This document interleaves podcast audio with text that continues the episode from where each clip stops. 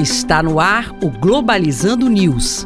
Apresentação: Professor Mário Tito Almeida. Para você que está ligado na Rádio Nama FM, Globalizando News no ar, eu sou o professor Mário Tito Almeida. E eu sou o Micael Martins. Micael faz parte do programa Globalizando, grupo de pesquisa CNPq, ligado ao programa de pós-graduação em gestão de conhecimento, mestrado profissional da UNAMA, mas especialmente é um projeto de extensão do curso de Relações Internacionais da Universidade da Amazônia, um projeto que é único no mundo todo, levando para você discussões de temas internacionais e como isso tem interface aqui na Amazônia.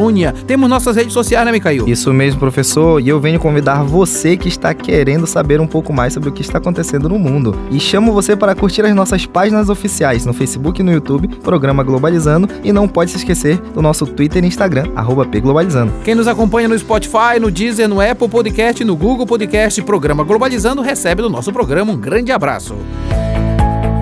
Globalizando notícia do dia. Do jornal Global Times da China, ministro das Relações Exteriores da China solicita que a União Europeia mantenha uma abertura entre o país e o bloco para promover a liberação do comércio e de investimentos em vez de defenderem e reduzirem a dependência da China. Uma das grandes disputas que se dá entre a hegemonia Estados Unidos e China é sobre quem efetivamente pode estar próximo da União Europeia. Nós já sabemos que os países da União Europeia, na sua maioria, são dependentes da China exatamente porque pediram empréstimos e a China ajuda do ponto de vista financeiro e no fluxo de comércio também. Claramente, é, a China tem é, essa, essa ascendência sobre a União Europeia e isso não é aceito muito pelos Estados Unidos. É importante destacar que isso faz parte do movimento de construção de hegemonia chinesa no século 21.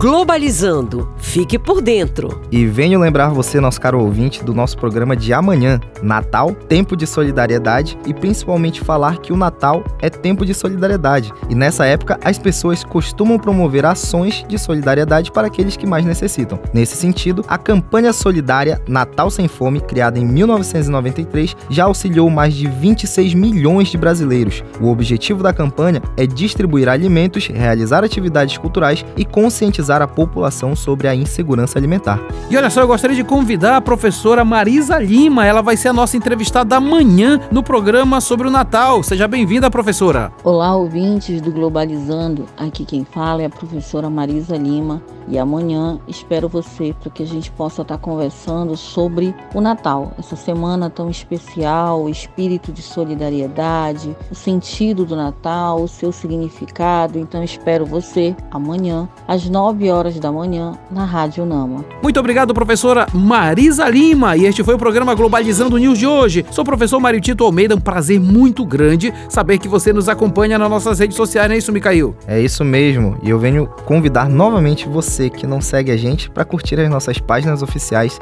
no Facebook e no YouTube, Programa Globalizando, e no nosso Twitter e Instagram, arroba pglobalizando. Micael Martins, muito obrigado por ter estado comigo nesta semana e desejo para você e para sua família um Feliz Natal. Para o senhor também, professor, e vou desejando para o nosso ouvinte boas festas. É isso mesmo, fique ligado no nosso programa então amanhã às nove da manhã, véspera do Natal. Nós vamos falar sobre Natal, tempo de solidariedade. Será aqui na Rádio Nama FM 105.5. Vou ficar esperando e desejo a você, caro ouvinte, um feliz e abençoado Natal. Tchau, pessoal.